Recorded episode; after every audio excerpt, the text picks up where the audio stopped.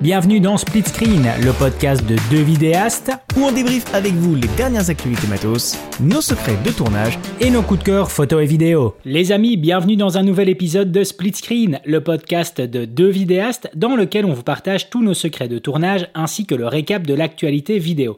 Pour ce 22e épisode, nous allons prendre quelques minutes histoire de faire le point sur cette première saison. Comme toujours, je suis accompagné de Quentin. Quentin, comment vas-tu? Fatigué. fatigué. parce que je suis en plein déménagement, donc un peu fatigué. Je vais pas te le mentir. Et on, euh, écoute, euh, on va pas, va pas mentir tout simplement à notre audience. On va quand même se l'avouer. Euh, cette fin de saison de podcast aura quand même été vachement rock'n'roll pour nous. Ah, hein. putain, oui. C'est, déjà en termes de régularité de jours d'enregistrement, on n'a pas bon. Hein. Oui. on n'a pas bon du pas bon, pas bon. Il y a des semaines où on n'enregistrait juste pas. Voilà, parce que bah, il y en avait un ou deux qui n'étaient pas dispo, donc bah. Ou pour rien, pour rien. Pour rien, ouais, c'est vrai que le coup du, voilà, le coup du RS3, j'ai encore. voilà, c'était pas top. Ça, ou alors un enregistrement durant un live Instagram, mais qui foire donc même chose. Donc voilà, elle a été, ça, ça aura été rock'n'roll un peu cette, cette fin de saison. Maintenant, euh, tu, tu, me l'as partagé, hein. tu m'as envoyé la capture d'écran quand, quand, on a émis l'idée de faire un podcast euh, une fois toutes les deux semaines. Tout de suite, voilà, ça passait pas. J'ai hein. même reçu un message de quelqu'un qui me dit ne faites surtout pas toutes les deux semaines. Donc bon bah, on va, je pense qu'on va pas le faire parce que ça, ça, ça m'embêterait de décevoir cette personne. donc voilà, on va essayer de garder ce rythme-là, même si, voilà les amis, on le rappelle, si vous n'avez pas entendu dans les précédents épisodes celui-ci est le dernier de cette première saison. Il n'y aura pas de podcast en juillet et en août, sauf évidemment euh, cas exceptionnel, mais sinon il n'y aura pas de podcast. Donc celui-ci, c'est le dernier. Il n'y a pas vraiment de thème de préparer. On va essayer en fait euh, de peut-être discuter éventuellement de la euh, de l'actu news de cette semaine et puis aussi de refaire un peu le, le récap de cette première saison, le bilan de cette première saison, des choses aussi en tout cas qui nous auront peut-être ouvert les yeux à Quentin et à moi-même et, et peut-être des choix qui nous auront, euh, qui, auront été effectués sur base des discussions qu'on a eues euh, entre nous deux et des réflexions euh, avec vous aussi, les amis, avec vos interactions via vos messages sur Instagram ou sur YouTube. Donc voilà, c'est un peu le but d'aujourd'hui, c'est une petite capsule off. On fait le bilan de cette première saison. Donc, Quentin, euh, on va commencer par l'actu de la semaine. Est-ce que tu as déjà eu le temps de retrouver l'article de ta petite retrouvé. Oui, j'ai retrouvé. Allez, bah, je te laisse commencer. J'avais trouvé une news cette semaine que, que je trouvais particulièrement intéressante et euh, je m'étais trompé de Je suis persuadé que c'était sur Petapixel que je l'avais vu. En fait, c'était sur Ciné... Feu Cinéma 5D. Euh, ce sont des SSD card, ils disent, euh, en fait c'est de la C-Fast, je crois, vu la, vu la forme. C'est de la C-Fast en fait avec du SSD à l'intérieur et du coup ça se traduit par le fait que à l'arrière, d'un côté vous avez les connectiques qui vont dans votre boîtier et de l'autre côté de la carte vous avez de l'USB-C pour le décharger directement sur ordi. C'est vachement chouette et ça s'appelle le Magic SSD Card. Voilà, vous pouvez trouver ça sur. Euh, c'est Magic Pro, la marque même. Magic Pro SSD Card. Euh, je crois que c'est un Kickstarter actuellement, donc euh, c'est pas du tout dit que ça sorte, mais à mon avis, ça doit cartonner sur Kickstarter. Je vais regarder un petit peu. Est-ce que j'arrive à voir leur page? Mais c'est vrai que le principe est bien. Hein. Le principe est bien, ça te permet de te séparer en fait d'un lecteur de cartes, bien que au final, on pourrait à chaque fois dire ouais mais bon de toute façon si tu plugues euh, ton euh, ton boîtier directement en USB-C, enfin en USB, tu sais directement mm. décharger les plans de ta carte qui sont présents dedans. Ok, c'est vrai, mais il faut encore du coup ben, allumer le boîtier et lui bouffer un peu de batterie. Et quelquefois, ben euh, c'est pas forcément en tout cas facile de, de, de, faire cela. Donc moi je trouve vraiment le principe pas mal du tout. Et c'est vrai que comme tu dis à mon avis, le Kickstarter va va bien prendre. Ouais, bah écoute, je regarde. Alors, ils, ils, disent que la livraison est prévue pour septembre 2022. Donc euh, c'est dans deux mois, hein, c'est plutôt, c'est plutôt voilà. Et, euh, et, actuellement, je regarde, ils ont 645 contributeurs. Alors c'est en nombre de contributeurs, donc manifestement il n'y a pas de, il a pas de, de palier à dépasser. Mais, euh, mais voilà, et du coup ils ont deux formats, donc c'est c'est le Magic Go et le Magic Pro. Le Magic Go, apparemment, c'est plus un espèce de mini SSD portable euh, sous forme de carte euh, C-Fast. Et le Magic Pro, c'est une euh, carte C-Fast avec du coup l'USB-C à l'arrière. Et alors au niveau des prix, je vois que alors ils mettent pas ils mettent pas la quantité. Ah si, c'est du 1 Tera. Pour du 1 Tera, on est à 79 dollars sur le Magic Go et 170 dollars sur le Magic Pro. C'est pas cher. C'est hein. pas cher pour de la C-Fast, c'est cher pour, pour du SSD par contre. Mais c'est pas cher pour de la CFast. c'est vrai que la, CFast fait quand même partie des cartes les plus chères du marché aujourd'hui. Bah ouais, avec les CF c'est pas cher du tout.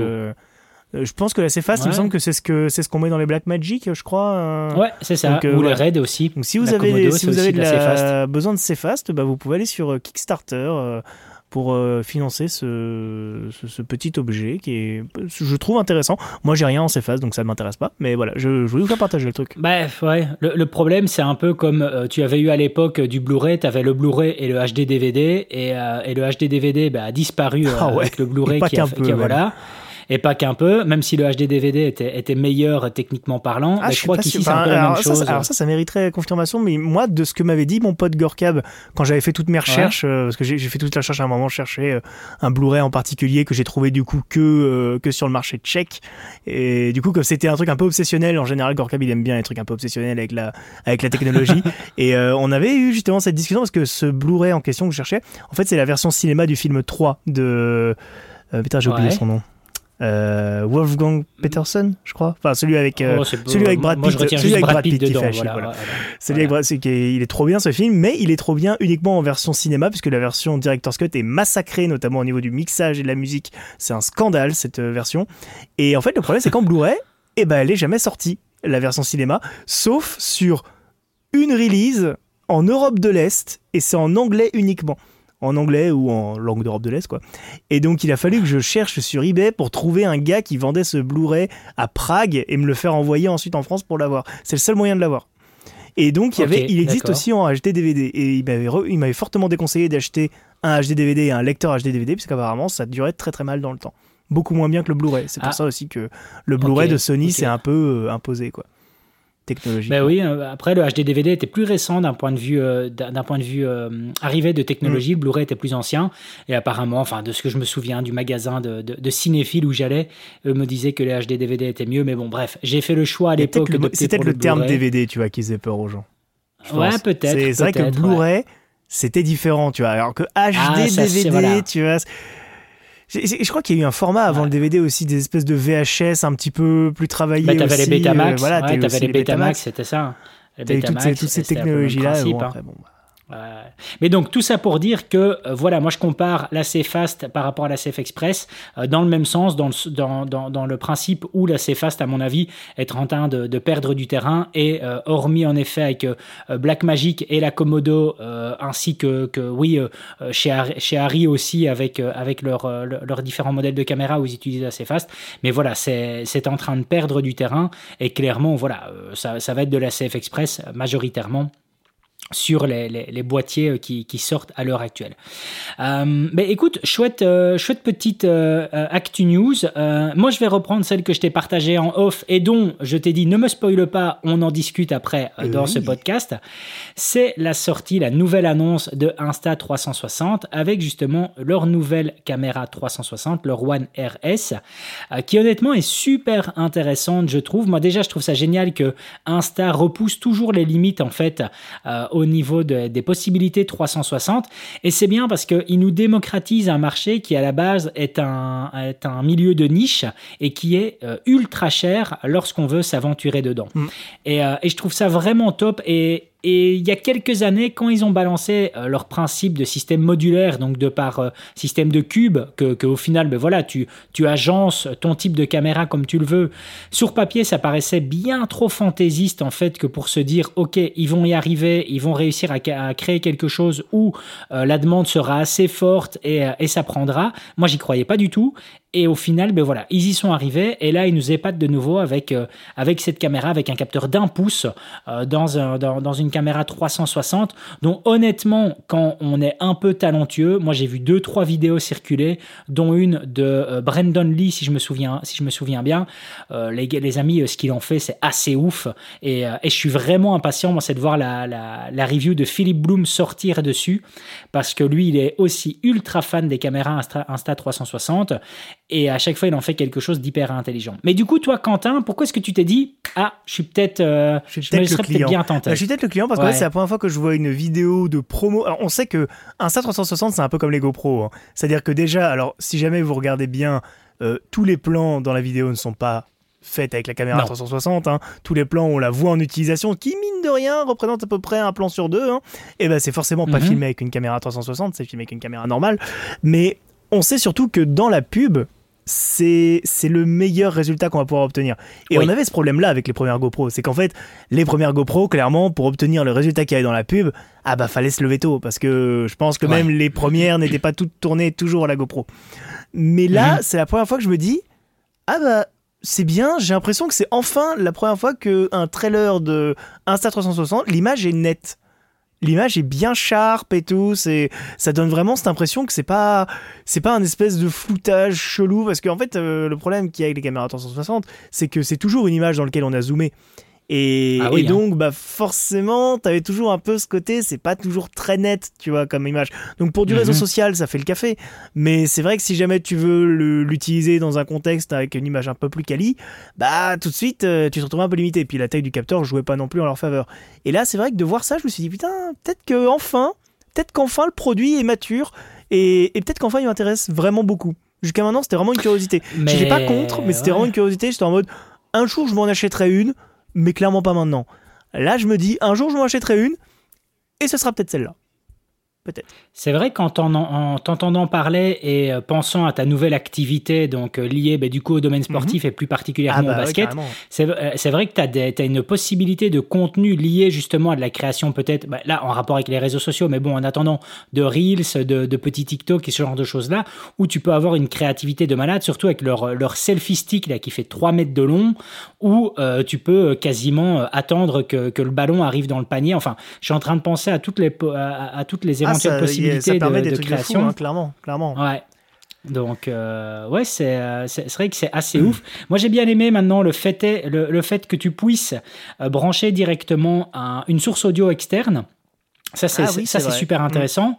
Ouais, tu sais mettre une source audio externe et en plus, ils ont été assez, assez intelligents que pour développer un espèce de, de, de, pas de cage, mais de petit grip qui, lorsque tu vas plugger par exemple un Rode Wireless Go, ben c'est pile poil bien au niveau largeur que pour ne pas être dans l'angle, dans, le champ de vision. Donc euh, voilà, super bien, euh, super bien fait, super intelligent à ce niveau-là. Donc ouais, ils ont vraiment développé euh, ça un maximum et de nouveau avec un système modulaire que je dis ouais les gars, bravo quoi, belle prouesse. au final, vous avez bien fait ça. Donc ouais, ça m'a, voilà, j'étais, je suis impatient de voir la vidéo de Philippe Bloom, de voir exactement ce que lui va en faire. Je suis encore un tout petit peu sceptique sur un truc, cela dit, c'est la la quasi-absence de ralenti, hein, parce que là, je suis en train de regarder mhm. les fiches techniques pour faire du, 3, du 50 FPS. Alors, je ne sais pas si la, résolution qui est donnée, c'est la résolution de l'image finale ou si c'est la résolution de l'image complète. Euh, l'image complète. Hein. On est en 3040 par 1520, c'est quand même. Euh, ouais, c'est le résultat final est dégueulasse. Hein. Ouais, c'est mais c'est le prix à payer pour avoir du 50 FPS et je pense que tu vois, c'est effectivement c'est c'est peut-être le petit truc qui manque pour que pour faire du sport avec. Parce que mhm. bon, 25 euh, FPS, c'est bien, hein, mais quand tu filmes de l'action, c'est bien des fois d'avoir un mhm. petit 50. Un petit 50, ça te permet de faire un petit ralenti x2. C'est toujours sympa un petit ralenti x2, quoi. Ah ouais, c'est sympa. Après, moi, moi, par exemple, tu vois ici, ben, euh, dimanche, ben, je, je, je, prends route pour, euh, pour une semaine au lac de Côme. Et euh, d'office, ben, moi, je prends mon, ma, ma Go 2 avec moi, donc celle qui est la, le, tout petit modèle hein, que tu mets quasiment en, en, porte, porte-collier comme ça, ainsi que ma One X2, parce que moi, d'un point de vue, en tout cas, caméra de voyage, la One X2, pour moi, c'est la meilleure caméra de voyage qui, qui puisse exister, dans le sens où tu ne te prends pas la tête. Quoi. Tu la sors, tu te balades avec, et puis après, ben, tu choisis en post-prod quel angle te convient le mieux. Puis c'est la seule caméra que je peux donner à ma compagne et que je lui dis, bah, tiens, et qu'elle la tienne à l'envers, sur le côté, en bas, en haut, bah, on s'en fout. Le résultat, de toute façon, il sera nickel. Donc, ouais, c'est, euh, moi, j'adore ces caméras-là pour surtout euh, lorsque tu te déplaces, lorsque tu te voyages, euh, tu sais, tu sais récupérer après de, une immersion lorsque ouais, lorsque tu remates tes, vidéos, quoi. Moi, j'ai rematé ici quelques plans euh, dans, dans lesquels je l'avais utilisé lorsque j'ai été fêter le Nouvel An ici à La Réunion. Euh, c'est dingue, quoi. Je suis, je suis ultra fan, en tout cas, de, de ma One X2. Et je trouve ça bien, ce qu'ils ont fait avec cette 360, enfin cette One RS.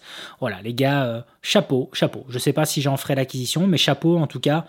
Euh, belle petite pour Moi, moi, je t'avoue que alors tu, tu l'utilises plus trop maintenant pour du pour du making of, mais fut un temps tu l'utilisais sur du making of. C'est vrai que ça donne des plans assez intéressants. Alors le problème c'est que souvent ça donne des plans où on est quand même très très proche du sujet de par la selfie stick. Et, euh, et, du coup, ça fait des plans très très déformés, comme si c'était filmé genre à 8 mm. Quoi. Mais mais c'est vrai que ça peut donner des trucs intéressants. Moi, je pense notamment sur mes tournages euh, de fiction où, bon, certes, il y a souvent quelqu'un pour faire le making-of, mais des fois, tu vois, genre on a personne, ou sinon, la personne pour faire le making-of et dans un autre endroit sur le plateau. Et je me dis que ça peut être sympa, tu vois, pour euh, pas avoir à s'emmerder. Tu l'allumes, boum, et puis tu laisses tourner, et puis tu sais que tu vas avoir, tu vas avoir du contenu à exploiter derrière en euh, fait, le, seul truc qui lui manquait pour vraiment être exploitable à fond en making-of, en tout cas si à partir du moment où tu utilises ça en making-of, ça sous-entend que tu es tout seul. Et le problème qu'il y avait avant, c'est que ça ne pouvait te servir que pour du B-footage, vu que tout ce qui était partie audio, ça devenait trop casse-bonbon pour en plus te trimballer avec un autre enregistreur audio et hmm. synchroniser par après, ça devenait trop compliqué. Mais maintenant, avec celle-ci, comme tu sais directement lui plugger un Rode Wireless Go, par exemple, il n'y a plus aucun problème. Ou un, voilà, un, micro-cravate. Hein. Ouais, enfin là tu verras le câble qui passera, mais en attendant, voilà, tu lui plugs un, un wireless oui, go. oui, c'est vrai que le wireless go, c'est micro cravate aussi, oui. Tu vois, voilà, wireless go, et t'es tranquille, et là tu sais assumer ton, ton making-of euh, à 100% euh, tout seul avec enfin un audio de qualité. Donc, ouais, je suis, euh, moi je suis vraiment convaincu en tout cas par ce genre de, de, de, de caméra, et, et, honnêtement, toutes celles et ceux à qui j'ai dit, si tu fais un peu de déplacement, si tu fais quelques voyages, chope-le, ils sont tous contents. Ils sont tous contents. Et, le truc qui est encore le, le mieux, c'est lorsque tu viens à lire tes fichiers directement depuis l'application mobile. Parce que forcément, là, c'est au format vertical et tu sais te balader dans ton image. Vu que là, ben, tu n'as pas, de, pas cette, ce choix de post-production qui a déjà été effectué. Là, c'est vraiment libre. Tu te, tu te, tu te balades, dans, tu navigues dans ton image. Donc, limite, c'est quasiment encore mieux de regarder tes plans sur, euh, sur ton téléphone ou sur une tablette parce que tu sais vraiment là te balader dedans. Mmh. Chose que quand tu as exporté le fichier et que tu l'as traité, ben non, c'est avec le plan que tu as choisi euh, lors, de, lors de ton montage. Donc voilà, donc euh, assez sympa.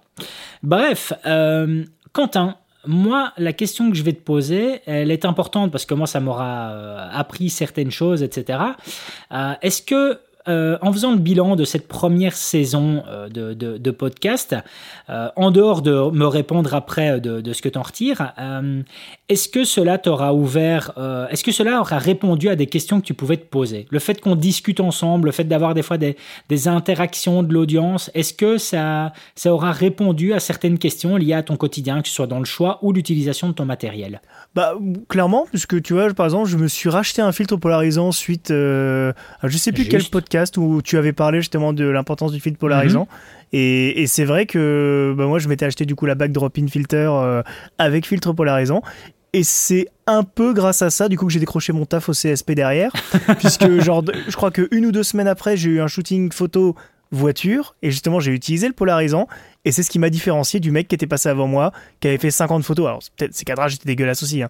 mais euh, il avait pas de filtre polarisant. Et du coup en fait euh, avec les reflets sur la porte bah on voyait pas le logo du CSP donc en fait ça a pas plu au gars du CSP moi je suis arrivé avec le filtre polarisant. Clac directement j'ai euh, coupé le le reflet qui arrivait sur la porte sur la porte on voyait bien le logo la photo était nickel donc euh, je pense que ouais, c'est peut-être le truc que ça m'a apporté, effectivement, c'est de me faire redécouvrir les filtres, les drop-in filters. Et euh, enfin, pas les drop-in filters parce que la bague, la bague, je l'avais déjà acheté pour le filtre VariND, mais les filtres polarisants, ouais, clairement. Tu sais que aujourd'hui j'ai eu un, commentaire euh, sur ma vidéo justement où je parle des filtres polarisants et le gars dit directement ben, pourquoi tu nous parles de ça, ce qui te différencie justement des autres en nous donnant le secret, tu te tires une balle dans le pied. Le mec, il, tu vois, le mec il pense que c'est ton, que c'est le secret ultime que personne oui, connaît. tu il y a genre deux mages dans le dans le monde entier qui les vendent. Tu vois, ils sont au Tibet, retirés dans une lointaine montagne. Gars, en fait, tu vas sur Amazon, et, filtre polarisant. Ouais, c'est ça. Voilà. Il y a, il y a genre il y a 10 euh, ans à peu près, Emmanuel Pampuri a fait une vidéo dessus. Donc euh, bon, voilà, ben je veux dire, au bout d'un moment, t'as rien inventé, quoi. mais c'est ça. Et puis c'est surtout le fait que moi, souvent, j'ai des, des, personnes. Alors les, moi, les premières personnes qui m'ont fait ce genre de réflexion, bizarrement, ça a été dans mon entourage. Les personnes à qui j'expliquais justement que je partageais ma passion sur YouTube, elles me disaient mais pourquoi tu fais ça? Tu te tires une balle dans le pied, euh, tu, tu donnes tout. Et moi, j'ai juste envie de leur dire, je leur donne à chaque fois ce bon exemple. Je dis c'est simple. Tu prends un fumeur un fumeur, pour qu'il aille mieux, pour qu'il aille, pour que sa santé aille mieux, qu'est-ce qu'il faut qu'il doit faire quoi? Et les gens me disent, bah, il doit arrêter de fumer. Ok? Est-ce qu'un fumeur le fait?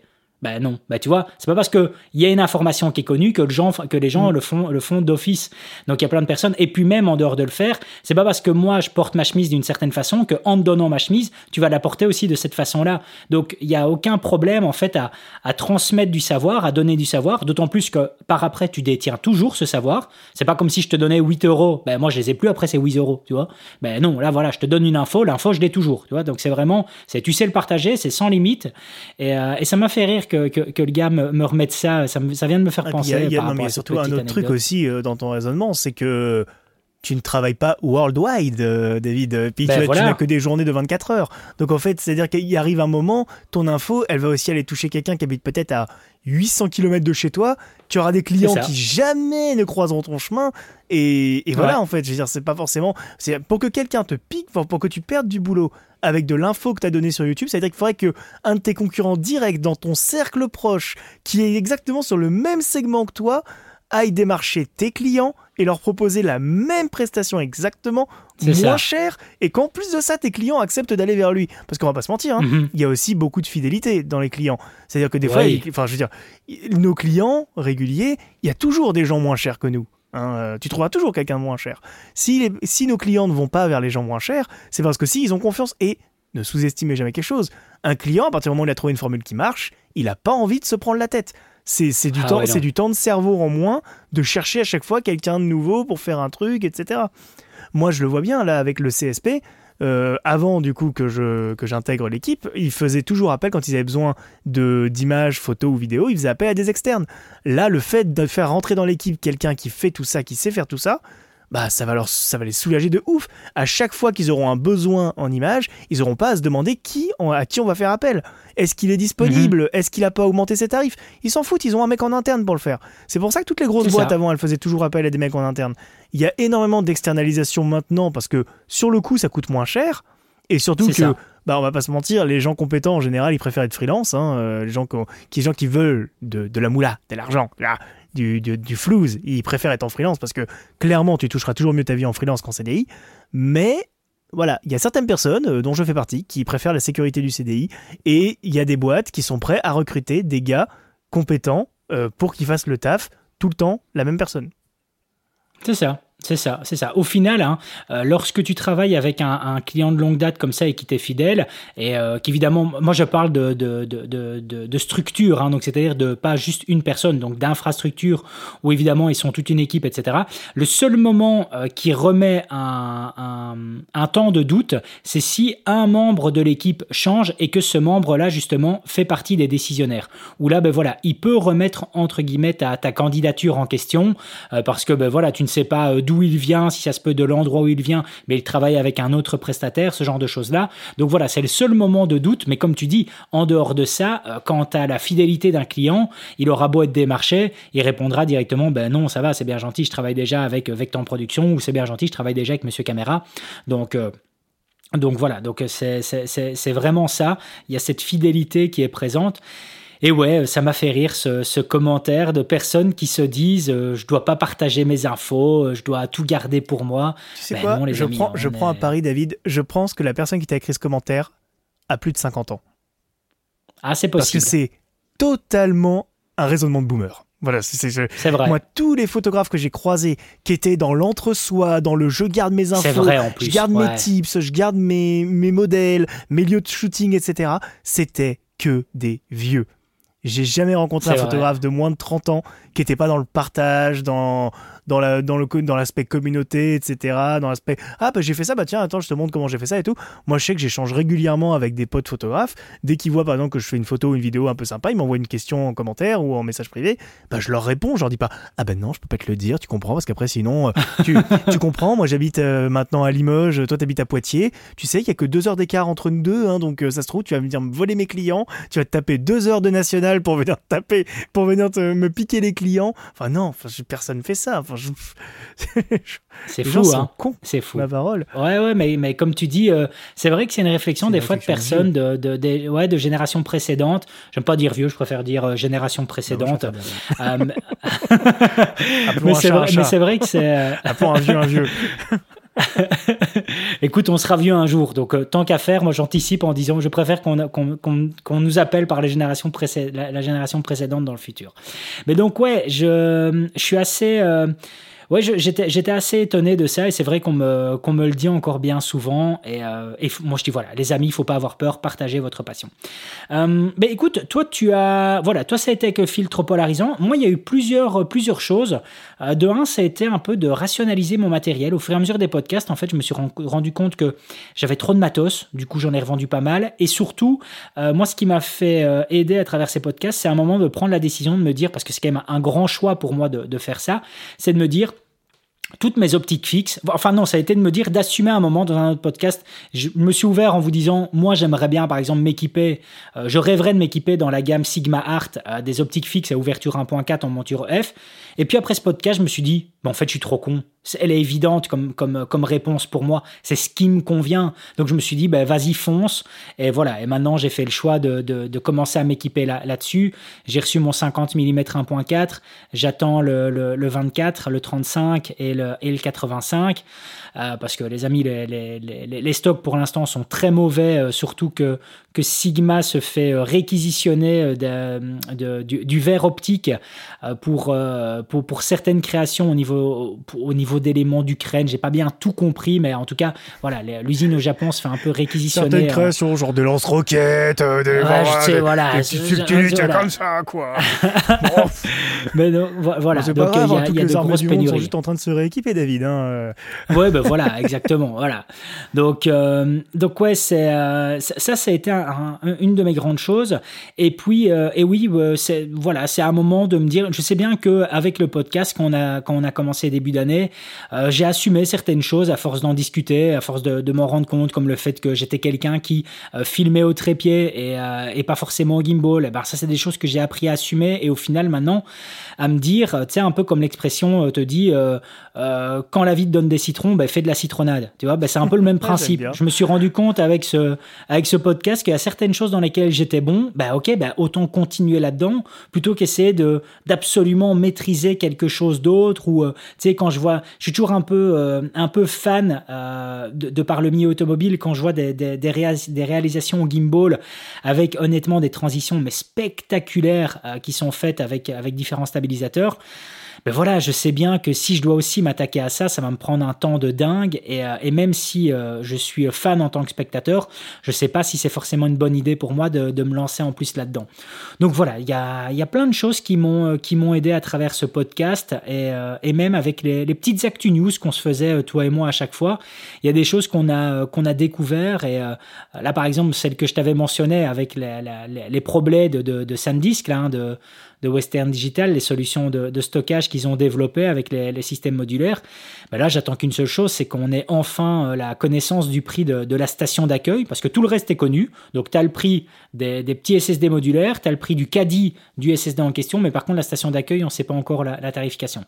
Mais j'attends que ça au niveau tarif, parce que ça aussi, je me suis dit, en fait, ben voilà, ça c'est tip top, il faut que, il faut que je m'équipe de ça, ça me conviendra bien mieux que les autres systèmes que j'ai maintenant. Donc voilà, il y a plein de points où, euh, où ce podcast m'a fait énormément du bien et surtout de discuter avec toi où euh, euh, bah, il y a beaucoup de choses au final où t'entendre parler, bah, je me retrouvais aussi. Et il y a des choix que j'ai fait. Je sais bien que si les, optiques, en, les monture fixe EF, je l'ai fait de par influence de toi. Tu, à un moment, tu m'as ouvert les yeux avec justement la, force de cette monture RF, c'est de pouvoir utiliser ces bagues d'adaptation et, de se faire du gros kiff en fait avec les, les, les optiques EF. Quoi. Donc, quand, quand, quand, tu m'as expliqué ton choix d'avoir le, le 70-200 f2.8 de, de monture F, je me disais, bah non, en fait, c'est pas top d'avoir fait ça. Et puis au final, bah si, je me dis que tu as peut-être, t'as, certainement fait le meilleur choix. Et, et, je pense pas que tu le regrettes d'ailleurs. Je crois que tu en es ultra fan ah, de, je suis très, très, très content. Hein. Ah, ça, ça m'étonne pas, ça, ça m'étonne pas du tout. Donc ouais, un, un, bon bilan à travers ce podcast. Euh, je sais pas si toi, dans les Actu News qu'on a traités tout au long de cette saison, parce qu'au final, on a commencé quand? On a commencé fin janvier ou début février? Je sais même plus quand est-ce qu'on a commencé ça. Je sais plus exactement. Je ne sais plus non plus. Pour, pour les, pour les news, je sais qu'au début, j'ai vraiment eu du mal. Hein. Euh, j'ai ouais vraiment eu du mal. C'était pas un truc euh, naturel pour moi parce que je suis pas vraiment je suis pas vraiment genre toujours hypé par les, par les nouveautés ou quoi. Donc euh, il y a certaines semaines ça a été dur. Hein, de trouver une news euh, en mode euh, putain, il y a rien qui sort ou du moins il y a rien d'intéressant pour moi qui sort. Et c'est vrai qu'il y a certaines semaines, ça a été un peu dur, mais c'est un bon exercice, j'ai trouvé.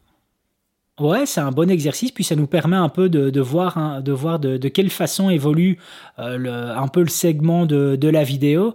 Et c'est vrai que quand tu vois à l'heure actuelle euh, la vitesse à laquelle ça va, c'est euh, moi je me demande où on va vraiment aller avec justement ben, ce, domaine de la vidéo, comment va se présenter le marché, même ne fût que que l'année prochaine, de, de, voir un peu les évolutions qu'on va avoir. Je ne sais pas si tu as, tu as fait attention, mais ici, Blackmagic a fait une mise à jour, de la comme d'habitude, hein, voilà. Ah oui, non, ah oui, putain, c'est euh, vrai, bah oui, un, un, shot pour ceux qui sont en train de prendre l'apéro. David a dit mise à jour. Voilà, mise à jour. Ils ont fait une mise à jour sur leur. Donc en fait, c'est lié entre justement DaVinci Resolve 18, qui est toujours pour l'instant en version bêta. Les amis, c'est pas encore la version officielle, qui est en version bêta, mais pour sa cinquième génération, ouais, c'est sa cinquième remise à niveau. Et euh, toutes leurs caméras, donc c'est enfin toutes leurs caméras, Pocket 4K, Pocket 6K, 6K génération 2, 6K Pro et euh, forcément les. Non, mais je crois que c'est ouais, voilà, c'est celle-là. Ils ont alors tiens-toi bien, Quentin. Je trouve que c'est génial et j'espère que dans le futur, c'est peut-être quelque chose que Canon, par exemple, pourra intégrer. Ce qu'ils ont fait maintenant, c'est que ils intègrent les données gyroscopiques présentes dans la caméra au Blackmagic RAW. Mm. Et donc, du coup, euh, quand tu fais euh, ton montage en post-production, eh bien, au niveau de la stabilisation, tu peux avoir plusieurs choix, dont utiliser les données gyroscopiques de la caméra. Ça, j'en rêve. Ça, j'en rêve. ouais, on est d'accord. Je ne sais pas si tu as vu la dernière hein. review de, de Olivier Schmidt sur le RS3 Pro, où justement il utilise ah ces données sur son Sony, parce que Sony le permet via un oui, logiciel voilà, externe. Sony le permet. Et, voilà, et c'est vrai que après voilà, nous on est on, on, est baisé David. Nos C70 n'ont pas de gyroscope, mais elles n'ont pas malheureusement. Mais le R5, le R5C peut-être. Euh, ouais, R5C, tu vois R5, avec le R5C, R6, tout, tout cela ils ont. Mais c'est vrai que après, je perds pas espoir. Euh, si, si, jamais ils veulent nous ajouter un, un gyroscope sur la C70, ils pourraient via un truc externe qui s'accrocherait sur la griffe. Ça serait mhm. pas pratique, pratique, mais bon, euh, ça pourrait toujours faire le café, quoi. Bah, c'est ça, j'adorerais. En, vrai, en vrai, tu vois, les tout premiers, les tout premiers à avoir intégré ça, c'était DJI. Il faut leur rendre quand même. C'était dans leur DJI Action Action, c'est ça Comment elle s'appelait La toute première caméra Ouais, c'est ça. Action, la, action cam qu'ils ont fait, et eh ben c'était la toute première caméra à intégrer ça. Enfin, dans les action cam et caméras grand public, hein, je m'entends. Et, j'ai trouvé ça génial et je ne comprenais pas pourquoi les autres derrière ont continué à faire de la stabilisation numérique qui marche carrément moins bien puisque du coup quand vous filmez un sujet qui bouge mais que votre caméra ne bouge pas parce que le sujet en fait est en mouvement et il est, cadré euh, on va dire en gros plan dans votre cadre bah votre image elle tremble parce qu'elle essaie de stabiliser sur le truc qui est au milieu de l'image alors qu'en fait bah non elle devrait pas bouger et, c'est vrai que j'ai eu ce problème-là encore récemment sur une captation. Je faisais une captation à spectacle de danse et euh, à un moment, tu avais 4-5 personnes qui étaient sur scène et ils étaient ils s'étaient mis à la queue leu et ils commencent à, à sautiller, tu vois, genre euh, sur place.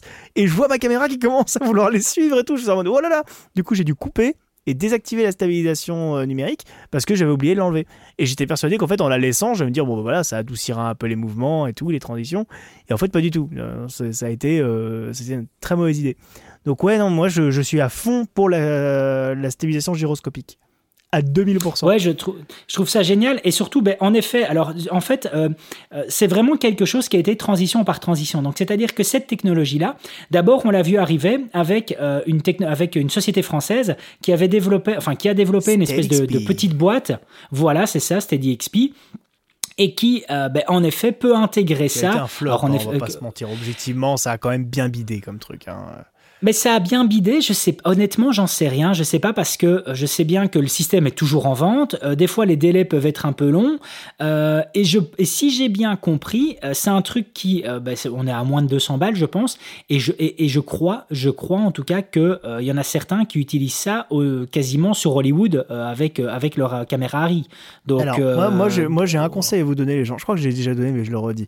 Quand vous voulez acheter quelque chose, vous allez sur Facebook, et vous trouvez le groupe d'utilisateurs de cette chose et vous y passez un mois. Vous y passez un mois juste à lire les, les, publications, les commentaires, etc. J'ai fait ça pour SteadXP et globalement, je pense pas me tromper en disant que 7 utilisateurs sur 10 se plaignent du produit. Le, problème, calibrage est, infernal, paraît-il. Voilà, c'est ça. quand j'ai lu les commentaires, c'est en mode ok, j'achèterai jamais ça. en fait, c'est ça. C'est vraiment ça. C'est-à-dire que le calibrage, de 1, tu sais pas s'il est bien réussi. Et de 2, la manip pour le calibrer, tu dois faire un espèce de mouvement haut-bas avec ta caméra pour euh, voilà, lui, envoyer cette info. Et, euh, et c'est quelque chose qui, en effet, était un peu, euh, stressant parce que tu savais pas exactement ce que ça donnait. Par contre, moi, j'avais vu, alors je ne sais plus comment est-ce qu'il s'appelle encore ce YouTuber, mais un YouTuber que j'aime vraiment bien, Tyler, je sais plus quoi, qui a aussi une C70, une C70, et il avait essayé le Steady où il dévalait les pistes dans le Colorado, les pistes de ski dans le Colorado, ah, avec sa C70 ouais, et le Steady XP. Honnêtement, le rendu était vraiment top. Donc c'était génial. Après, on a vu aussi, j'avais vu l'utilisation du Steady XP sur une Pocket 6K euh, où tu voyais euh, en Afrique avec, euh, avec justement des danses, des, des, danses rituelles, etc. Et il utilisait à main levée, ça rendait super bien. Donc franchement, le principe était génial. Moi, je suis super fan. Je l'ai eu à prêter ce Steady XP. Honnêtement, trop galère. J'avais même, pas de, même pas de batterie GoPro précédente génération avec moi. Donc au final, j'ai même pas su vraiment l'essayer alors que je l'avais en main. Bref, petite parenthèse. Après, on a vu en effet développer, enfin arriver cette technologie-là chez Sony super intelligent, les gars. Euh, seul petit défaut, bah, tu es toujours tenu à avoir un développement via un logiciel autre que ton logiciel natif. Donc, c'est-à-dire qu'en effet, bah, si tu veux euh, pouvoir stabiliser ces plans-là selon les données gyroscopiques, tu dois, placer, tu dois passer, passer via le logiciel de, de Sony et puis après bah, récupérer les plans et les remettre dans ton logiciel de montage. Bref, c'était toujours vachement mieux, le résultat est dingue, donc génial. Mais ici, ce que Blackmagic a fait, comme il s'agit de leur logiciel de montage et de leurs produits, mais ils savent, ils savent tout faire interne. Et donc, je trouve ça mais tellement génial. Euh, j'ai testé, honnêtement, il faut pas courir avec la caméra parce que sinon le rendu est dégueulasse. Mais euh, quand tu fais vraiment des plans à main levée, moi j'ai fait que Sigma 1835, donc il n'y a rien de stabilisé. Honnêtement, le rendu est propre. Et, euh, et je suis vraiment, enfin voilà, je suis vraiment étonné de, de voir ça. Et, c'est vrai que j'ai tendance à me dire, mon Dieu, que ça serait génial qu'ils puissent intégrer ça justement dans un Canon R5 ou un R5C qui est plus lié à la vidéo et que justement bah, ces, ces, ces informations-là soient aussi aussi euh, mise dans les, dans, dans, les informations du fichier en RAW, parce que d'office, de toute façon, il faudrait filmer. Enfin, je pense pas que ce soit possible autrement, euh, arrête-moi si je me trompe, mais on doit d'office être sur du RAW pour qu'il y ait ces métadatas d'inscrits et d'exploitables. Ouais, d'inscrits et d'exploitables euh, dedans, mais tu vois, ça pourrait être enregistré dans un fichier à côté ça pourrait aussi être enregistré dans un fichier à côté, et du coup on irait, on irait charger le fichier dans, dans un logiciel. En vrai, je, même une solution via un logiciel externe comme le propose Sony, m'irait bien. Et où ensuite tu réexportes ton fichier par exemple en ProRes, euh, et, comme mhm. ça, tu le fais que ponctuellement sur certains fichiers, etc. Moi, je suis chaud en vrai. Hein. Franchement, je trouve que le, ça, mériterait vraiment d'être expérimenté comme, euh, comme truc. Et ça, ce sera de toute façon, ça va arriver petit à petit. Je pense que ce sera pour la successeur du coup de la C70 malheureusement pour nous. peut-être, peut-être. Mais n'empêche que voilà, je reviens sur Black Magic. Là, je me dis à nouveau, les gars, ils ont cassé le game, quoi. Déjà parce qu'ils reviennent, enfin, ils reviennent avec un truc qui est génial, une solution tout en un. En plus, ils nous l'intègrent même sur la Pocket 4K, qui, je pense, va arriver sur ces trois ans, qui est une caméra qui coûte, je sais plus, je crois qu'on a 1300 balles TTC. Euh, bah, ça redevient ah une caméra. la Pocket 4K, euh, elle est même moins chère que ça si tu la chopes d'occasion. Hein, et en vrai, tu tout à bah fait voilà, c'est genre à 700 balles. Euh. Et, moi, je me souviens des gens à 700 balles euh, sur le bon coin. Les, gens me disaient toujours, les deux remarques qu'on faisait sur la Pocket 4K, c'était euh, oh non, pas d'autofocus et oh non, euh, pas de stabilisation capteur. Bah les gars, maintenant la question de la stabilisation, elle est réglée. Hein. C'est bon, arrêtez de nous faire chier. La question de la stabilisation, elle est réglée. Franchement, le résultat est ouf. Et quand je vois le prix de, de, cette cam, ça me réconforte encore plus dans l'idée euh, du pack que j'avais effectué. Tu sais, quand on s'était lancé un peu le challenge de mhm. faire un pack complet à quatre plaques, ça me réconforte encore plus dans l'idée que cette caméra est, vraiment dingue. Et, euh, et, ces derniers temps, je l'ai vraiment réutilisé énormément pour faire des, des formations. J'ai fait une formation donc sur le R6 et sur le XT4. J'étais en système double cam. Et c'est dingue comme cette caméra ne bronche pas, même quand tu la laisses tourner pendant une heure et demie. C'est impressionnant. Cette cam-là qui fait 1300 euh, balles, même bien moins, comme tu dis, euh, quand tu la chopes en occasion. C'est dingue de voir cette polyvalence qu'elle a. Euh, qu'elle a, c'est, ouais, pour moi, en tout cas, d'un point de vue rapport-prix, c'est fou, quoi. C'est, tu, tu sais pas trouver mieux d'un point de vue, d'un point de vue fonctionnement 100% vidéo. J'ai du mal, en tout cas, à trouver mieux.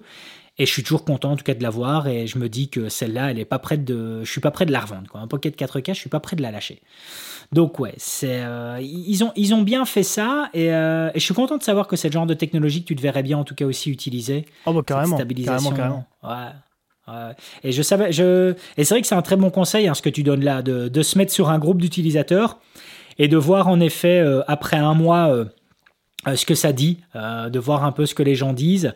Et comme tu dis, bah, c'était la calibration sur le Steady XP qui était, euh, qui était un peu galère et, qu'on a vu arriver ben, maintenant. Ça, ça de toute façon, il y a des trucs, il y a des trucs, il y a que en faisant ça que tu peux le découvrir. Moi, j'ai vu par exemple, on, avait parlé dans plusieurs podcasts du DJI FPV. Donc quoi, j'avais dit que moi, le, drone, ça m'intéressait bien et que maintenant qu'il y a des solutions FPV moins chronophages, on va dire, en formation, ça m'intéressait bien aussi. Et bah, tu vois, le DJI FPV, il me faisait de l'œil. J'ai regardé plusieurs reviews qui disaient que c'était pas trop mal pour faire de la FPV, même si ça restait quand même un veau et que c'était quand même très lourd par rapport à un appareil FPV normal. Mais surtout, en fait, beaucoup de reviews ont restabilisé leurs images en post-prod et ne l'ont pas précisé. Et, ah pour moi, il y avait un petit peu tromperie parce que du coup, il y a plusieurs youtubeurs américains qui eux ont dit alors par contre, moi j'ai appliqué de la stabilisation parce que c'est impossible d'avoir une image parfaitement smooth. Mhm comme le veut du FPV, sans la restabilisation derrière. C'est pour ça d'ailleurs que les mecs utilisent des GoPro, hein, parce que la GoPro, la stabilisation de la GoPro est excellente. Ouais. vrai, euh, et d'ailleurs, la GoPro a une stabilisation qui n'est pas basée sur euh, le gyroscopique, encore une fois.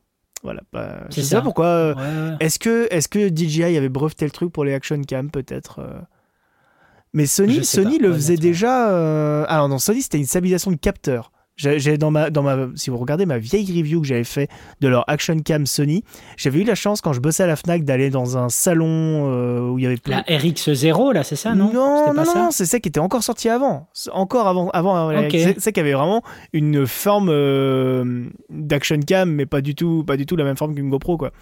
Et en fait, euh, j'avais été rencontrer Sony sur un salon avec la Fnac et ils avaient ce modèle-là en transparent. Et du coup, tu voyais le capteur qui se promenait à l'intérieur, qui était un espèce de bain d'huile et tout. Et, euh, et, ça, la stabilisation de cette caméra était dingue. C'est vraiment un capteur qui bougeait, qui avait une énorme euh, liberté en fait dans son bain d'huile. Et, et, donc du coup, il, il, était stabilisé comme ça, c'était dingue. Moi, ça m'a ah rendu. Bah, Ouais, c'était intéressant, c'est intéressant. Euh, donc ouais, après dans, dans, les autres, ouais, dans les autres actus qu'on a vu euh, jusqu'à présent, c'est vrai qu'on aura eu, euh, toi et moi, on aura vu arriver le, Ronin 4D, qui aura été quand même une technologie, enfin une innovation. Mon coup de cœur de 2022, Ronin 4D. Ouais, c'est ça. C'est en fait, quand tu regardes des, réelles innovations, des, réelles innovations, on aura eu en effet ce Ronin 4D qui aurait été une réelle innovation, vraiment quelque chose de, de frais, de, de, se dire ouais les gars là là ils nous épatent. Et, euh, et, en fait, on se rend compte que ces réelles innovations, elles, sont de la part de, de sociétés qui sont qui sont nouvelles en fait. Euh, ça n'arrive pas de, sociétés comme, euh, comme Canon ou comme Sony. En fait, ils, continuent à développer leurs produits tels quels, mais tout ce qui est vraiment euh, truc de, prise de risque, de réelle prise de risque, tu vois que ça arrive via justement d'autres marques. c'est comme, je sais pas si tu as vu la, dernière story de, de Make Art Now de, de, Josh. Tu as vu le. Je, je, suis pas Make Art Now sur autre chose que YouTube, donc non. Ah, ben, écoute, il est, il est en train de tester à l'heure actuelle, et il est déjà bien avancé, donc à mon avis, sa vidéo va pas, va pas trop tarder, un espèce de slider à tête motorisée, Axibo, et donc en fait qui est aussi en système Kickstarter. Mais l'avantage de ce Axibo, c'est que tu as derrière une espèce euh, de d'intégration avec, alors je sais pas, j'ai pas regardé assez si c'était sur base de leur propre logiciel ou si c'était en connexion par exemple avec Blender. Mais en fait, ce, qu'il se passe, c'est que euh, tu peux euh, connecter ce logiciel-là, par exemple, à ton écran de TV 60 pouces que tu vas mettre derrière le produit que tu veux filmer avec ton slider, et euh, la scène que tu feras défiler sur ton écran va utiliser un peu une technologie du style Unreal Engine pour justement la faire correspondre avec le mouvement que tu vas effectuer. Donc en fait, de la même façon qu'on a le tournage à l'heure actuelle sur des plateaux où ils ont un écran LED derrière énorme mhm. avec justement le tout qui est synchronisé, mais là, ben, au niveau vraiment euh, beaucoup plus accessible à tout le monde. C'est-à-dire que la personne qui voudra vraiment faire du pack shot studio avec euh, un, avec un arrière-fond d'une fausse plage par exemple, ou ce genre de choses-là, et qu'on voudra que le plan derrière euh, soit synchronisé au niveau du mouvement de ton slider, eh bien, ça sera faisable. Donc, euh, de, nouveau, c'est quelque chose qui arrive via une société externe. C'est pas, euh, c'est pas une autre marque bien connue qui va, qui va nous amener ça. Au final, ces prises de risque, elles sont plus assumées par des nouvelles compagnies. C'est vrai que quand tu regardes ce que, ce que DJI fait, ils, ont, ils, ont, ils ont quand même ramené ah, quand tu, Quand tu vois comment certains mauvais choix ont, ont coûté à des marques comme Nikon, je peux comprendre. Je peux comprendre parce qu'une grande marque comme Canon ou comme Sony, etc. Euh, bon, alors Sony, peut-être pas, parce que Sony, ils ont quand même énormément de pognon, puisque ça, ça, brasse très très large. Mais euh, des marques comme Canon ou comme Panasonic, comme, euh, je sais pas moi, des, des, marques qui sont vraiment spécialisées dans. ou Blackmagic, qui sont vraiment spécialisées mhm. dans la vidéo et que c'est un de leurs gros gros cœurs de métier pas le seul, mais c'est un gros gros cœur de métier. Je peux comprendre que les gars ils soient un peu, voilà, soient un peu réticents à faire des, énormes nouveautés, dans le sens où si jamais ça se foire, bah ça peut leur coûter super cher proportionnellement quoi. Une marque comme DJI, DJI, ils brassent tellement de pognon aujourd'hui que les mecs ils ont pu racheter Hasselblad en fait. Donc bon, tu vois, c'est fou hein, ça. Et ils rachèteront d'autres marques dans les prochaines années, c'est sûr. Hein, avant de sortir leur propre caméra. Hein. C'est dingue de voir qu'ils ont. Moi, je me souviens que quand ils l'ont racheté, euh, j'étais, euh, j'étais, j'étais, je, je, crois que j'étais à la Photokina quand ils ont balancé justement le rachat et, euh, et où ben, c'était officialisé d'une certaine façon avec le fait que je crois que le Mavic 2 justement intégrait un, intégrait un capteur Hasselblad. Enfin, je ne sais plus ah c'était quoi la communication qu'ils avaient fait là-dedans. Il y a beaucoup de gens, il y a beaucoup de gens dans leur review qui disent des capteurs Hasselblad. Les gars, Hasselblad n'a jamais fabriqué de capteurs. Hasselblad a toujours foutu des capteurs Sony. Euh, non, non, c'est les optiques. C'était ça, voilà, les optiques Hasselblad sont fabriquées par Fujifilm, donc bon, ils sont jamais non plus vraiment développés d'optique. Euh. Ok, mais donc ouais, c'était assez intéressant de, euh, de voir ça et de découvrir, de, découvrir justement leur rachat. Je, dis ça parce que j'ai encore vu très récemment là, quand, avec le, le Mavic 3 des, des, des, mecs qui se paluchaient sur les vidéos, hein, sur, les, sur les reviews en disant Ah ouais, la science des couleurs d'Hasselblad, les capteurs et tout. non, en fait, arrête, c'est un capteur Sony, en fait. C'est un capteur Sony, voilà. C'est juste que bah, on a mis un joli logo dessus pour que ça fasse joli, comme Sony met des jolis logos Zeiss sur euh, des compacts que tu achètes à la Fnac à 200 euros. C'est pas du Zeiss qui est dedans, hein. C'est clairement pas du Zeiss qui est dedans à 200 euros. Et ce qui est fou, c'est de voir aussi comment le marketing avait changé. Moi, je me souviens justement quand DJI a racheté Hasselblad, quand on a vu, donc c'était les 1DX ou 1, 1XD. C'est quoi encore? X1D, voilà, X1D, c'était le X1D ou X1D génération 2, je ne sais plus. Mais quand celui-là est sorti, qu'ils ont commencé justement à faire euh, la, promotion, euh, le marketing était totalement différent et beaucoup plus dynamique et beaucoup plus intéressant. Mm. Euh, parce que même si on prenait un, boîtier de, poche moyen format, je crois qu'on était quand même à, 4 ou 5 000 euros, je ne sais plus combien il coûtait celui-là. que, d'ailleurs j'ai eu l'occasion de prendre les mains, de prendre en main. Je ne sais pas si tu as déjà eu l'occasion de prendre en main ce boîtier-là, toi, Quentin? Le X1D Ouais, euh, une fois. Moi, je suis euh, impressionné par la qualité de finition de ce boîtier-là, ah jusqu'à bah la batterie en elle-même la batterie en elle-même que tu vois, tu, tu pousses dessus, elle sort direct. Enfin, les amis, si un jour vous avez l'occasion de prendre ce boîtier-là, donc le X1D, ben, génération 2 maintenant en main, euh, allez-y, foncez. Vous allez voir, d'un point de vue finition, d'un point de vue ouais travail d'ergonomie, c'est très kiffant à prendre en main. Et je me suis même dit, ok, je comprends pourquoi un gars comme euh, MKBHD, là, le, le, gars qui fait des reviews sur YouTube, euh, pourquoi il avait à un moment dit qu'il s'était équipé de ça comme, comme caméra daily en fait, hein, comme, comme appareil photo daily. Lui, c'est ce qu'il a dans son sac à dos. Il peut se le permettre. Peut se le permettre, oui. Euh, il, peut, il peut se le permettre, mais j'avais totalement compris parce que le, le produit t'en tombe amoureux en fait quand tu le prends en main. C'est vraiment la, sensation que j'ai eue en prenant ça en main. Donc, euh, ouais, un, un, chouette petit kiff. Donc ouais, voilà, c'est euh, les prises de risque, elles sont assumées par ces marques-là et plus vraiment par, par les autres marques à l'heure actuelle, les marques traditionnelles. C'est euh, c'est un peu dommage. Oui, c'est un peu dommage. En même temps, on s'en fout parce que nous, on n'a pas, on achète d'un côté ou de l'autre. C'est vrai. En vrai. C'est vrai, c'est vrai. Là, là, je suis. J'ai réceptionné aujourd'hui le H2S, le Fujifilm X-H2S. Ah. et honnêtement, déjà, je suis super content parce que j'ai les confirmations. Sur la petite molette de, gauche, on a C1, C2, C3, enfin C1 jusque C7. J'avais peur que ce système de préconfiguration ne, ne soit valable que pour la photo, et non, c'est bel et bien valable pour la vidéo. Et Dieu sait que c'est du kiff quand tu as cette préconfiguration à disposition et que tu peux basculer en un clic de la 4K 24 images secondes à de la 4K 120 images par seconde c'est quand même un gros kiff quant à ça. Hein. Quant à ces raccourcis-là qui sont à disposition, ça de temps en temps, c'est peut-être le truc qui me manque moi sur la C70. Je ne sais pas si de temps en temps ça te manque aussi d'avoir un espèce de sélecteur avec des préconfigurations à disposition. Non, parce qu'en fait, en vrai, j'ai jamais utilisé ce, type de. Je, ah sais que les Sony euh, proposent beaucoup ça, mais comme j'ai jamais eu de Sony. Ouais. Et même, tu vois, même sur mon R5, le R5, j'utilise jamais en vidéo, donc bon, euh, je sais pas non plus. et le R5, quand j'utilise en photo, c'est en priorité ouverture tout le temps, quoi. Donc, euh... Ah bah ok, t'es encore plus simple. Oh ouais, moi je suis quelqu'un de basique, tu sais. quelqu'un simple, voilà, tu, tu me donnes un, un mode manuel, un mode semi-assisté, je suis content. Oh, voilà, c'est tout ce qu'il faut. Bref, Quentin, qu'est-ce qu'on peut, qu'est-ce qu'on peut se souhaiter pour la saison prochaine? Est-ce que euh, on, va, on va reprendra de toute façon en septembre Est-ce qu'il y a quelque chose que tu verrais de différencié au format qu'on a fait ici? Moi, j'aimerais vraiment qu'on ait plus d'interaction avec euh, avec la communauté et j'aimerais bien qu'on retente les lives. Ouais, moi aussi. Il faudrait qu'on trouve un moyen de le faire. Euh, Faudrait voir, faudrait voir, je crois que par Instagram on peut le faire, mais depuis ordi, tu vois, pour pas avoir à passer par le Wi-Fi. Ça va être chaud. Ouais, ça va être chaud. Je crois qu'on va devoir se, je crois qu'on va devoir passer par Twitch. je crois qu'on va devoir passer par là, ouais, ouais, sur Twitch. Et euh, je pense qu'on va, à mon avis, tu sais quoi, on va essayer de se faire un test durant ici les vacances. À mon avis, certainement plus en août. Moi, j'aurai la fibre à Limoges, donc euh, je m'en fous en vrai. Hein. Ben voilà. Donc euh, on va se tester ça durant durant le mois d'août. On va essayer de se programmer un live ou limite, ce sera vraiment notre live bêta test. Et c'est le bêta de la rentrée. Voilà, c'est le bêta de la rentrée. On se fera ça au mois d'août. On va essayer de voir ce que ça donne. Et, euh, je pense, à mon avis, de toute façon, que les gens seront, seront encore plus contents de pouvoir se dire euh, Ok, c'est comme si je prends le café euh, en même temps qu'eux. Donc, donc voilà, ça sera. Peut-être qu'ils peut qu'ils prendront leur dessert en nous regardant à la TV. Moi, c'est vraiment un truc. Tu, tu, consommes un peu de Twitch, toi, Quentin? Pas du tout. Pas du tout. Tu me diras, je, ne consomme pas de podcast audio non plus. Donc, ah, moi, je suis l'escroc de la bande. Hein. Que... Moi, je suis l'escroc ah, de la bande. Moi, je, moi, je ne. Moi, tiens, comme je t'ai dit, un mec simple. Moi, je regarde YouTube et YouTube.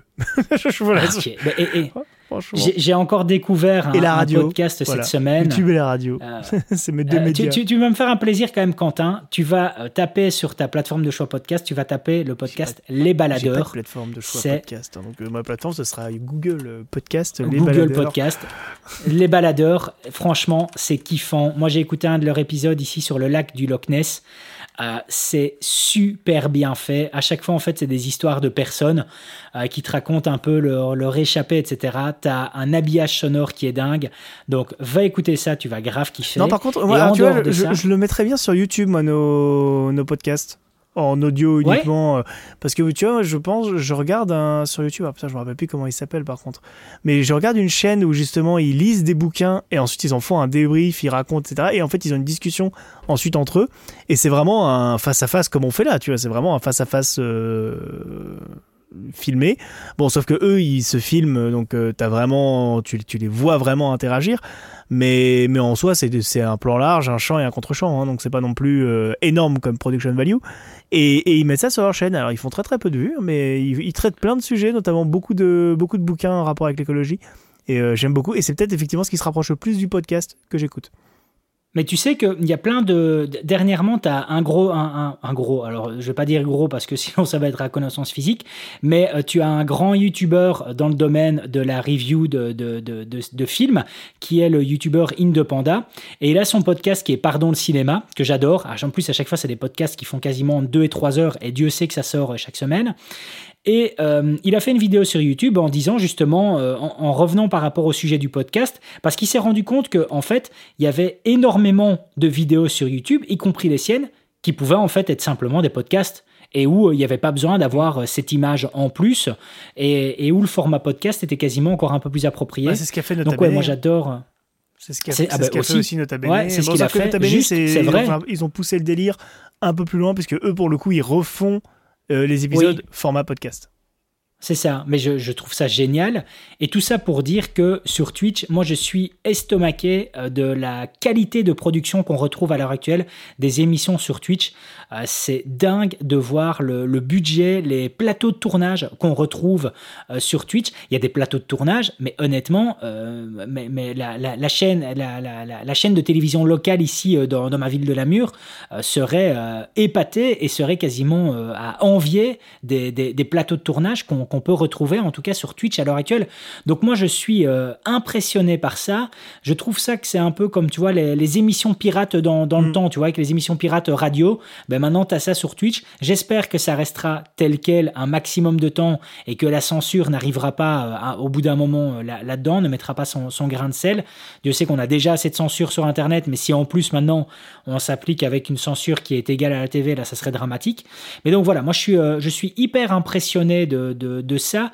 Et clairement, si on pouvait arriver, toi et moi, à avoir quelque chose de qualitatif à ce niveau-là, ben, je serais hyper fier et hyper content aussi de pouvoir justement amener notre, notre petite touche sur Twitch. Mm. Donc voilà, en effet, je crois que ce sera le défi de, cette saison on 2. Est, on est à distance, donc ça va, ça va poser un problème qui en même temps n'en est pas vraiment un grâce à la fibre aujourd'hui. Pour, pour, euh, ceux Qui, que ça peut intéresser, j'ai retrouvé le nom de la chaîne. La chaîne sur YouTube, elle s'appelle Le Nectar. Ils ont ah, 865 abonnés, les amis. Donc vous pouvez être euh, parmi leurs 1000 premiers abonnés et ils le méritent grandement. Et en fait, ils se tapent des bouquins monstrueux à lire et ils le débriefent ensuite entre eux et ils en parlent, etc. Et leurs vidéos durent euh, une heure, une heure et demie, ouais, une, une heure et demie en moyenne à peu près. Mais quand tu dis des bouquins monstrueux, c'est style euh, Tolstoy avec Guerre épée ou c'est, alors c'est, plus des bouquins où le contenu est, est hyper costaud. C'est beaucoup, alors c'est beaucoup en rapport avec l'écologie, la sociologie, etc. Mais euh, c'est assez sympa. Ils ont, ils ont fait, euh, ils ont fait aussi, je crois, je crois qu'une de leurs premières vidéos c'était sur un des bouquins de Jean Covici, et c'est ça qui les, qui les a fait un peu connaître. Et, et le problème, bah, c'est quoi? Leur, leur, chaîne décolle pas trop, tu vois, parce que elle existe depuis maintenant plus d'un an. Et ils ont que 800 abonnés, quoi. Franchement, euh, c'est badant. Ah, contenu de niche. Mais, mais en même temps, ils le font bien et tu sens qu'ils aiment le faire. Donc, ça, c'est chouette. Ah, bah écoute, c'est un peu comme nous, c'est un peu comme nous. Bref, Quentin, euh, je crois qu'on arrive ici à l'heure de, à, l'heure d'enregistrement. Je pense qu'on a un peu, un peu fait le tour de ce débrief de nos volontés, un peu d'actu de news. Bref, un petit épisode sympa. Je pense que les, je pense que l'audience appréciera cette petite heure de détente, cette petite heure pause café, euh, dans laquelle, bah, justement, on a fait un petit récap de cette saison 1 et on vous invite, les amis, hein, les amis, franchement, euh, continuez à nous motiver comme ça. Ce qui a fait que, euh, on vous le cache pas, hein, Quentin comme moi, bah, ben, il y a des semaines où c'était compliqué de, trouver une possibilité d'enregistrer ce podcast. Et sincèrement, si on le fait, les amis, c'est parce que de un, on kiffe le faire entre nous deux, et de deux, euh, on sait que voilà, vous, euh, notre audience nous le rend bien, vous nous le rendez bien, mais n'hésitez pas à, améliorer encore cela et à nous donner encore plus, parce que c'est ce qui, c'est ce qui va vraiment nous motiver. Je crois que ce podcast est, est, motivé avant tout par vous, par, par, par les infos que vous nous redonnez par la suite, par vos partages que vous effectuez. Donc continuez honnêtement, c'est ce qui va nous motiver encore Vous imaginez pas à quel point David est un homme euh, difficile à joindre. c'est un peu compliqué quelquefois. bon, bref, euh, Quentin, euh, qu'est-ce que tu vas nous dire pour le mot de la fin? Bah, bonnes vacances Ouais, franchement, je vais pas me fouler. Hein. Bonnes vacances à vous. Et puis, bah, amusez-vous bien, reposez-vous. Dit, dit, le mec qui dort jamais. Reposez-vous, hein, surtout. Hein. reposez-vous pour moi.